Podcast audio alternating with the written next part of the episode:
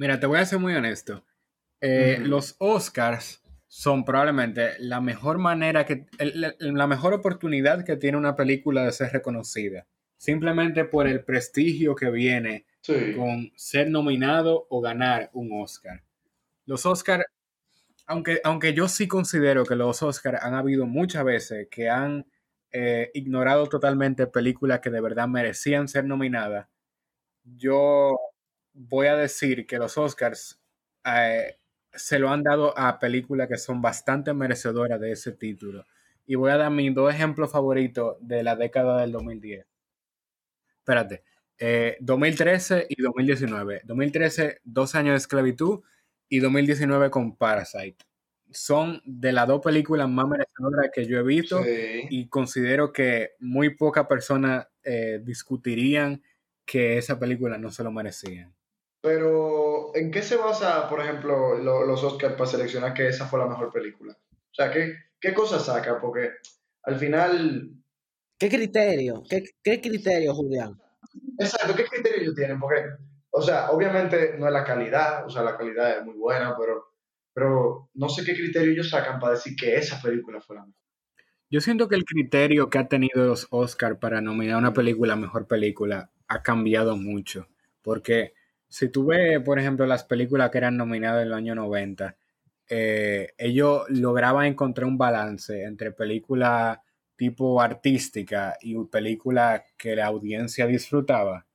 Y como, no sé, Braveheart es un buen ejemplo de eso. Eh, pero hoy en día eh, los Oscars se les reconoce más porque ellos nominan mucho películas bastante desconocidas y no muy, no muy abiertas al público popular. Y eso, en, en cierto sentido, hace que, que, cierta audiencia en realidad no quieran ver los Oscars porque dicen, ay, yo no conozco ninguna de esta película. Y ellos como que trataron de abrirse más en 2018, nominando películas como Black Panther y Bohemian Rhapsody. Y eso tuvo, tuvo como el efecto contrario a lo que ellos querían, donde mucha gente estaba diciendo, nada más la están nominando para ser más abiertas y para que la gente lo vea más. Y por eso, en los dos años que siguieron, ellos volvieron a su a, su, a, su manera antigua. Loco, jurado que si los Oscar no hubieran nominado a, a, Roma, nadie hubiera visto Roma. Estoy de acuerdo. Porque que Roma no es una propuesta atractiva al público. Y la verdad, la verdad, de lo que yo vi de Roma, prefería verlo con yo creo que cualquier película de Disney. O sea. Lo que yo sí voy a decir de los Oscars es que, aunque, o sea, si, si, tú, si tu película gana un Oscar, tú estás claro de que tú vas, específicamente si estamos hablando de mejor película, tú estás claro que tú dejaste un, un impacto en el cine y, de, y que tu película muy probable que vaya a ser recordada por muchísimo tiempo.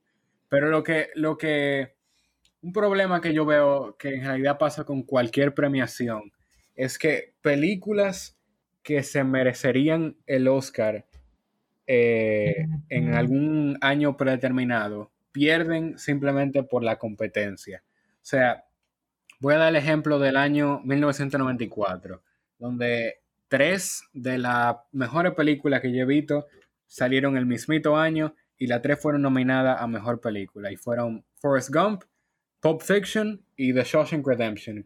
En mi opinión, las tres merecen el Oscar, pero es por, por el simple hecho de que salieron el mismo año, nada más una se la pudo llevar. Y ahí, ahí tú ves, ahí hay un problema porque hay demasiada competencia. ¿Y, cuál fue Julián que se la llevó? Forrest Gump ese año. Hay, hay, hay el problema de la competencia, donde si cualquiera de las tres hubiera salido un año antes o un año después, se lo hubiera llevado facilito. Pero el problema fue que salieron el mismo año y nada más una se la puede llevar. Entonces, ahí yo considero que, no sé, como que debería, debería haber más reconocimiento a, esas películas que tuvieron tan cerca, pero tan lejos de, de ganarse un Oscar. Específicamente el de mejor. Yo, yo entiendo que las películas al final son por año. Y si se tocó en un año jodón, bueno, está jodón. Pero ¿cómo tú me explicas a mí que actores como Tom Cruise, actores como John Travolta o Johnny Depp no han tenido un Oscar. O sea, son tigres que llevan. John Travolta, yo creo que llevan más de 20 años mínimo. Tom Cruise lo mismo, tiene muchísimos años ya, y Johnny Depp también, o sea, muchísimas películas, muchísimas películas buenas, buenas, buenas. Y entonces, el Oscar, ¿qué lo que, qué es lo que pasa?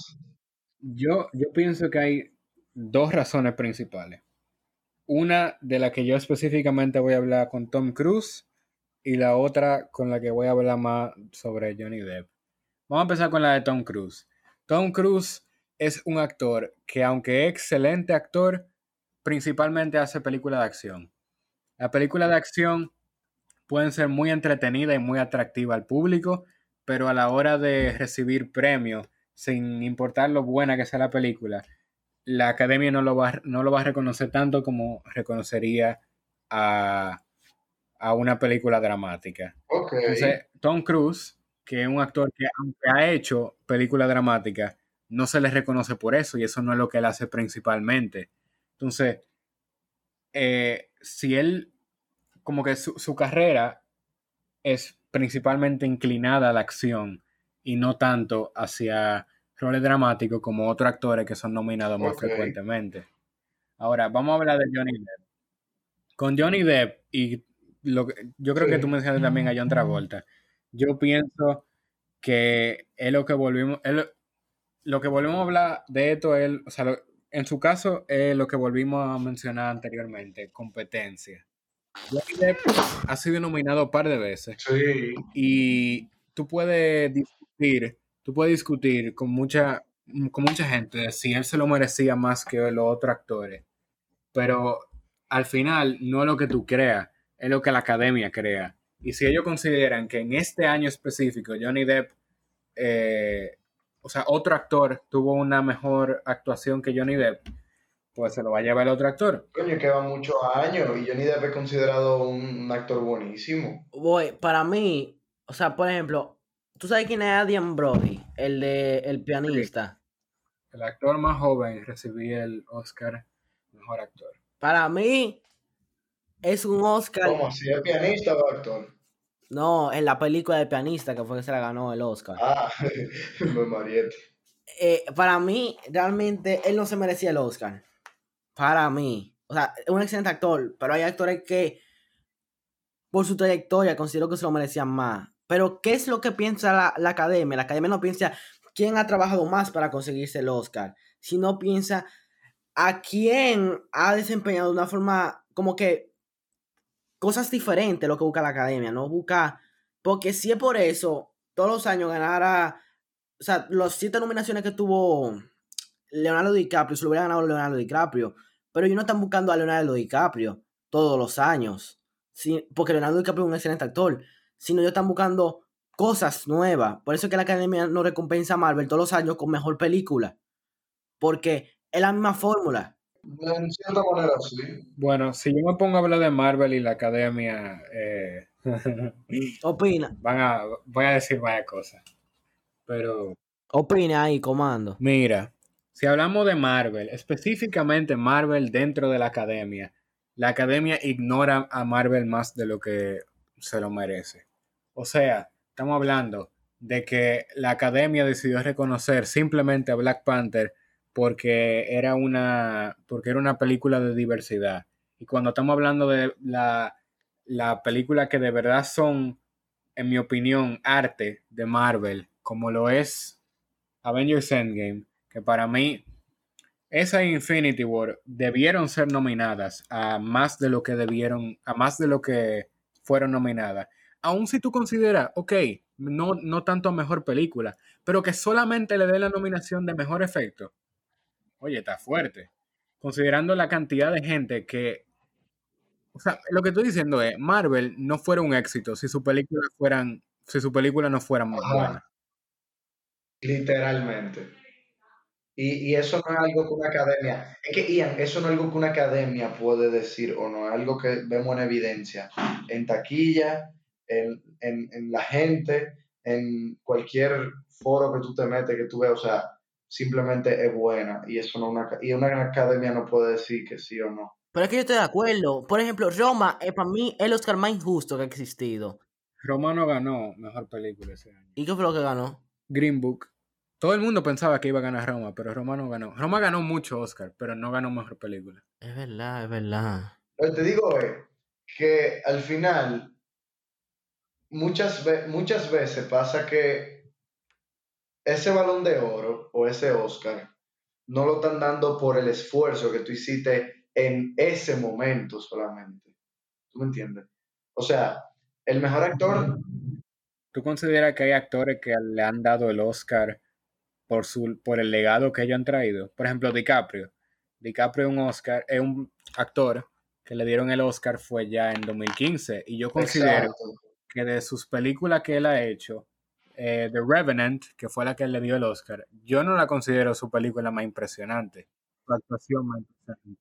exacto. O sea, ¿qué película él hizo en 2015? Que, que, o sea, tú comparas película del de 2000, la película del de 2015 y la comparas con cualquier otro año y hay películas que le dan 30 mil patadas. Pero entonces después, No, pero el problema es la competencia del 2015, que estaba más mala.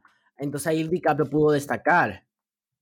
mm, ok, pero si los otros años él lo está haciendo muy bien y este año estamos de acuerdo en que no lo hizo tan bien como los otros años, significa que además ese año bajó la competencia y bajó él el nivel, o sea, no, no creo que pasó eso, sinceramente. Sí, eso fue lo que pasó. O sea, no hubo competencia y lo hizo normal. Bueno, vamos a darle Oscar a él, ya que tuvo siete nominaciones antes de eso. Y ninguna se Pero que te digo, yo veo eso como algo mal, porque debe, o sea, debería, no debería ser por tu esfuerzo pasado, debería ser, estamos analizando de un año para acá, y en ese año, lo que tú hayas hecho en ese año, te nominaron 15 veces, no importa, eh, es por año. No, porque no es por año, veces es por película. Por tu desempeño en una película. Porque si tú hiciste cinco películas, no le importa la academia. El desempeño que tuviste en una única película ese año. Mira, estoy buscando lo, lo contra quién fue DiCaprio el año en el que ganó. Y te voy a ser muy honesto, yo creo que lo que Eric dijo sobre el legado no tiene tanto que ver. Porque la persona con la que, co- co- como dijo Ian, la competencia este año fue más mala que en, en años previos. Porque de, de aquí, de los cinco actores que estaban nominados ese año, pienso que el único que tenía chance aparte de DiCaprio era Matt Damon ¿En qué? que hizo The Martian. Estoy viendo cada uno de los otros y aunque son muy buenos actores, la, la, la actuación que dieron en la película que fueron nominados no es la mejor. Sí, realmente en ese año DiCaprio fue el mejor. Por eso fue ganó. Estoy de acuerdo. Es lo que te digo, es como, ¿cómo se puede sincronizar tanto para que ese año, o sea, estamos de acuerdo que ese año no fue su mejor año? ¿Tú me entiendes? Fue bueno, sí, pero no fue su mejor año. Pero entonces también fue el año en el que ganó. Es como, no lo hiciste, no lo hiciste a tu 100% y ganaste. Pero entonces otra, otra persona o tú mismo lo hace en otro año, en 2016, en tu 100% y no gana. Coño, terminan siendo los Oscar una vaina, me- o sea, no aleatorio. Yo no voy a decir que a lo loco, porque no es a lo loco. Simplemente uno lo ve y, y- y parece que le falta orden. Parece que, que- que- No. Bueno, es más, es más probabilidad parte de, de, eso es parte de la- O sea, yo no estoy de acuerdo. eso es pa- para mí eso es parte de cualquier competencia. Analizar tu contrincante y, no sé, darte cuenta de que en un año quizás tú tengas que ponerle más esfuerzo porque tu contrincante sea más fuerte. Eso para mí es parte de cualquier competencia. No, es que ni siquiera es por mi esfuerzo. Es que imagínate que yo vengo y digo, coño, el año que viene va a salir Matrix y en verdad a todo el mundo le va a gustar. Déjame yo sacar lo mejor el próximo año. Literalmente. Matrix. O sea, la, la, han, la han usado, no es la primera vez que la usan. Dije que mierda, tengo una competencia y la, déjame de esperar, le saco después la película. O sea, y en videojuegos ha pasado eso también, que se va a hacer un videojuego, o sea, dos titulares grandes de dos desarrolladoras, y hay desarrolladoras que atrasan el lanzamiento para que no se opaquen las, como que las ventas de los videojuegos, ¿entiendes? En realidad, pienso que depende de si el director está haciendo la película específicamente Sí. por Oscar bait, que es lo que tú vas a hacer una película para ganar un Oscar. Incluso que el último año lo- las normas de los Oscar para entrar han sido un poco más jodonas. Que yo quería hablar de eso para terminar. eh, de la nueva de las nuevas regulaciones que van metiendo, y yo la vi hace poco, que dicen que tienen, o sea, di que para hacerlo más inclusivo, que tienen que incluir más personas LGBT, eh, discapacitadas o, o, con, o, o, sea, como inválida o ciega o, o, LGBT, no entendí. Sí, sí, de verdad, yo lo busqué ahorita mientras estábamos hablando y me había parecido que hace poco habían incluido una norma en los Oscars de que tú tienes que incluir más personas en tu elenco que sean LGBT, o más personas en tu elenco que sean ciegas, o más personas en tu elenco que sean discapacitadas, y así sucesivamente. Lo cual yo veo como, no es malo, pero... Pero mierda. O sea, de verdad, de verdad, yo lo veo bien. ¿Por qué? Porque hasta ahora nada más una sola actriz negra ha ganado a mejor actriz en la historia. De yo no sé cuántas actrices que han habido. Y no y entonces, de verdad, de verdad, en la. ¿Y cuántos han nominado? Como cuatro, no han nominado casi ninguna. O cinco. Mira, la mejor actriz en reparto se han ganado varias, pero mejor actriz estelar, la más ha ganado una. Una sola. Entonces tú tienes que entender de que existe una discriminación en, lo, en la academia. Y ellos están intentando corregirla. Y la gente está claro de eso. Yo creo que tú, tú sabes, como algo privado, yo creo que está bien que lo hagan. O sea, como que no es que están diciendo de que toda la película tienen que ahora tener discapacitado o alguien ciego o alguien, o alguien que no escuche. Simplemente están diciendo, si tú quieres entrar en nuestra competencia, eso es lo que tú tienes que hacer. Entonces, nada más por eso yo lo veo bien. Pero en el momento que tú se lo ponga a toda la persona. O sea, de que tú haces una película a, grande escala, tú tienes que hacer esto. Ahí es que yo lo veo como una censura o como un límite. No sé si Julián lo ve así. Bueno, yo pienso que lo que estamos hablando al principio, que si tú vas a. Si tú vas a, a incluir personas. Eh, o sea, una, un, un cast más diverso, con algo solamente para apelar a personas fuera de ese, o sea, personas dentro de ese grupo y no por una decisión creativa. No sé. Eh, han habido muchas películas que como que eh, enfatizan mucho el poder que tienen la comunidad afroamericana en los Estados Unidos y yo considero que eso es muy, muy poderoso, muy poderoso. Que de verdad si, si, si fuera con gente de otro color, no funcionaría. Y me, me encanta que... 100%. Me encanta que el cine está siendo cada vez más diverso. Pero si tú, si tú solamente lo estás haciendo para, para apelar a un cierto grupo y tú no tienes ningún interés con hacer, con hacer el cine más diverso o hacerlo más, más poderoso, ¿qué, qué, qué, qué tú estás haciendo? ¿Tú viste Sanchi, no? Espérate, espérate. ¿Tú viste Sanchi? La, la leyenda de los anillos. La que va a salir de, el trailer de Marvel. Yo vi el tráiler. Te estoy diciendo. O sea, él es chino. Están incluyendo mucho ahí. Eh, y, y, no están volviéndote loco con, con un superhéroe que, que, se inventaron. que O sea, yo creo que ahí lo están haciendo muy bien. Estoy, de, estoy de acuerdo. Con cosas como esta. Y, y con Valkyrie, y, y con Valkyrie es lo mismo. Valkyrie la, la, la, misma de Marvel. Ella desde el principio nos está dando una impresión de, de, de su sexualidad. Y ahora dicen que es lesbiana. Bueno, en verdad, y, y, lo mismo Capitana Marvel. Desde el principio está dando esa impresión. Ahora, que lo sea o no, bueno, pero y lo hicieron. ¿Tú me entiendes?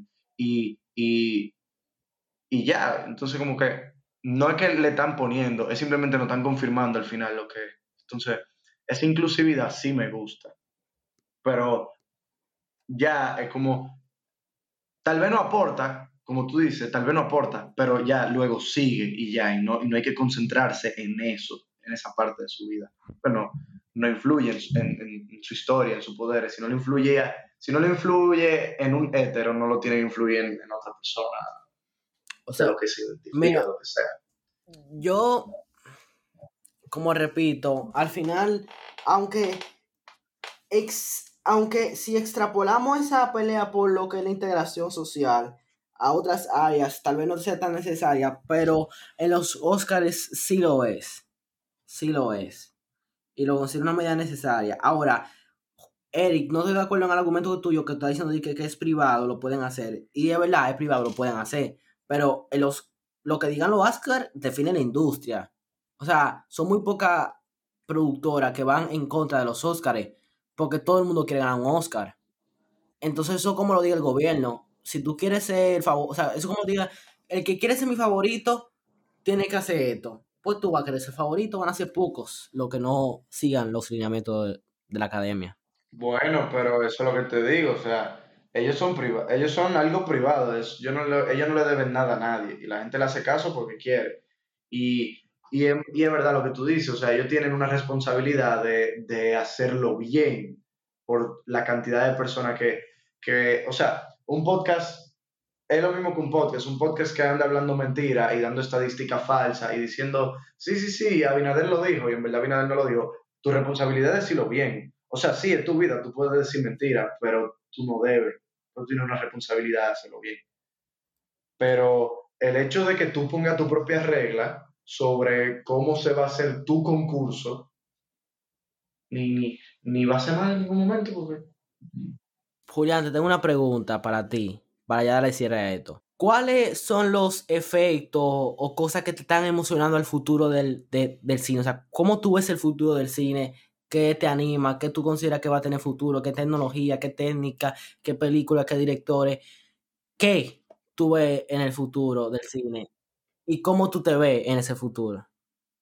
Mira, una de las cosas que eh, yo estoy más emocionado, que incluso lo estábamos hablando antes de empezar a grabar, es la tecnología que están usando eh, con Mandalorian, que es, en vez de usar pantalla verde o pantalla azul, están usando literalmente una pantalla, un, un- como una habitación que es literalmente una pantalla y de ahí proyectan el mundo que quieren el stagecraft. presentar. Stagecraft, ahí está. Yo le veo mucho potencial a eso. Pienso que tú no necesitas Sí. gastar tanto tiempo en, en tratar de... ¿Qué te digo? Es como más, más dinámico con, el, con los actores. Tú como que Sí, 100%. cuando tú tienes la pantalla verde, es muy difícil que el actor pueda reaccionar a lo que es su, su entorno de una manera realística.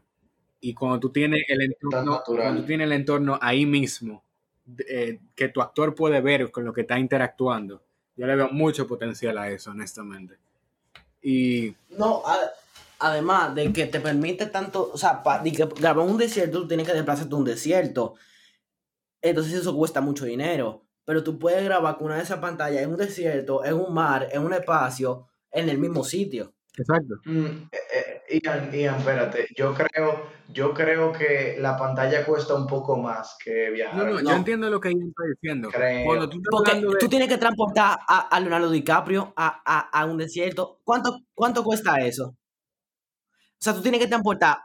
Ok, yo digo que es, o sea, yo voy a buscar en cuanto sale esa pantalla, porque una pantalla verde no es tan cara. En iCarly tenían una, pero un Stagecraft tiene que costar pila.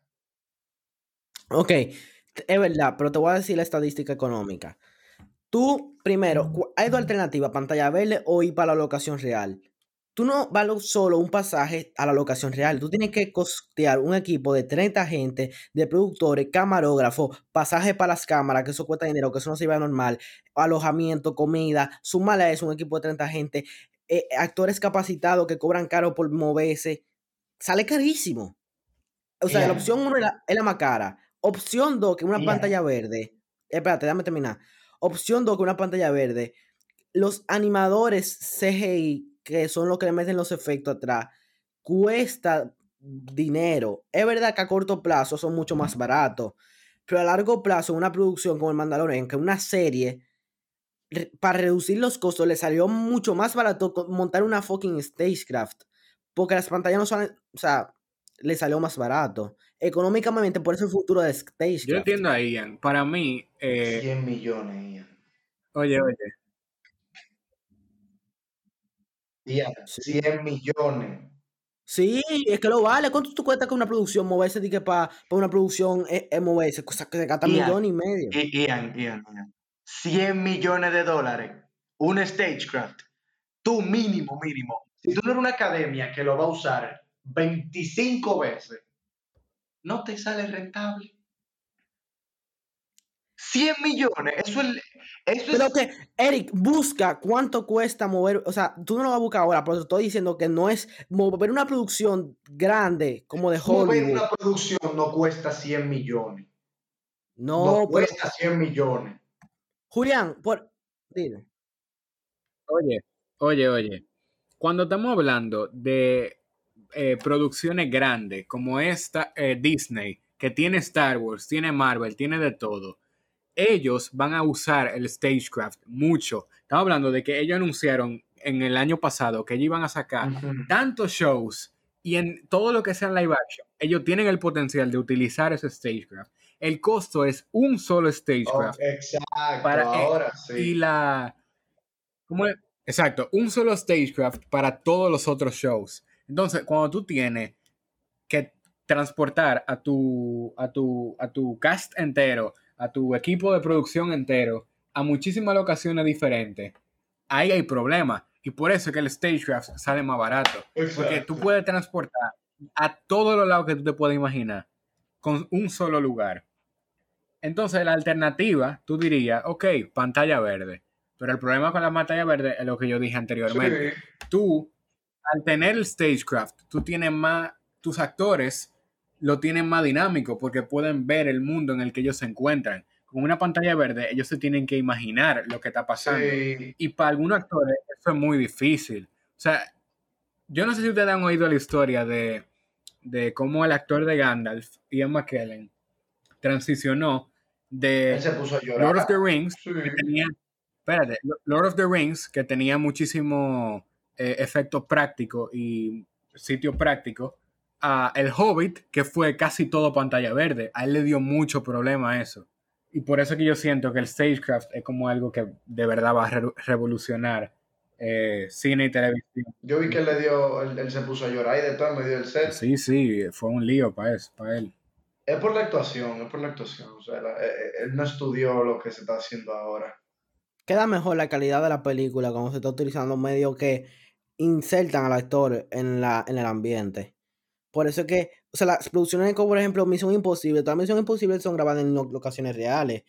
Pero mover, exacto, mover el equipo cuesta un saco de cuarto. Y por eso que son tan ¿Cuánto cuesta, ¿Cuánto cuesta un Misión Imposible hacer? Bien, pero aunque no cueste 100 millones, eh, el, el, poder de tú rehusar todo eso cuantas veces tú quieras Exacto, eso, al final eso es lo que le va a sacar dinero. ¿Tú sabes cuánto costaron las, las seis películas de Misión Imposible? Eh, ¿Se puede buscar? Eh, Eric. Yo sé que una película así 828 mil, o sea, 828 mil 828 millones 828 millones de dólares. Exacto. 828 millones de dólares, las seis películas de Misión Imposible costaron. Diablo, y, Avengers Endgame costó 200 millones más y no más. Bueno, pero piénsalo, piénsalo, tú no estás poniendo los costos de los actores ahí. ¿Cómo así? o sea, los 800 millones no, no, el costo, no tiene Al final, ni eso. Al final, pagar, al final, el, lo, lo, que te va a costar más es la cantidad de dinero que tú le tienes que pagar a todo el mundo que esté trabajando en la película. Bueno, claro. No tanto el production design. Eric, el dato que diste mal está mal. Endgame costó 356 millones, no mil millones. No, ninguna película va a costar mil millones. Y que produjo mil millones. Más, más, más. Mucho más. Sí, pero tuvo como mucho más. Como no era 2.500 millones. Algo ahí, 2.500, 2.600. Espérate, tú, me estás diciendo que Endgame hizo 2.000, o sea, 2 billones. No, 2, o sea, 2.798 millones de dólares. No, 2.000, espera, dame letra. 2.798 mil millones de USD. Me dijiste mil dos veces, me mareaste. Mira, vamos, Mira, a, mira, vamos a dejarlo en- siempre, Ok, mira, agarra el sueldo de un guachimán, luego agarra el dinero, todo el dinero que yo voy a ver en mi vida y, y multiplícalo por la cantidad de alumnos que hay en el sistema público de este país. Y después multiplícalo por la deuda externa de este país, a ver si te da el dinero. Y después ponlo en número, a ver si lo puedo Oye, leer. Lo mandé por, lo mandé por el grupo, a ver si usted lo entiende. No, mira. sí, sí, el problema es que billón en español y en inglés no significa lo mismo. Es un problema que de verdad yo considero que el español tiene que arreglar. Sí. Esos son No es- 2.7 o sea, billones. Exacto. En inglés. Billones En de- inglés. En inglés. En español, 2.7 billones de dólares. El diablo. espero que se hayan disfrutado de este episodio. Nosotros lo disfrutamos mucho. Vamos a tener que eh, ver qué vamos a hacer con este episodio para que no nos salga tan largo. Espero que se lo disfruten, espero que se lo oigan y que saquen algo bueno de aquí. Y además, apréndanse números largos. Apréndanse números de 10 cifras, que el que sabe leer números de, ci- de 10 cifras Sí. es una persona muy interesante. ¿Algo que quiero decir, Ian? Bueno, gracias. Ese fue Ian Contreras. Julián, ¿algo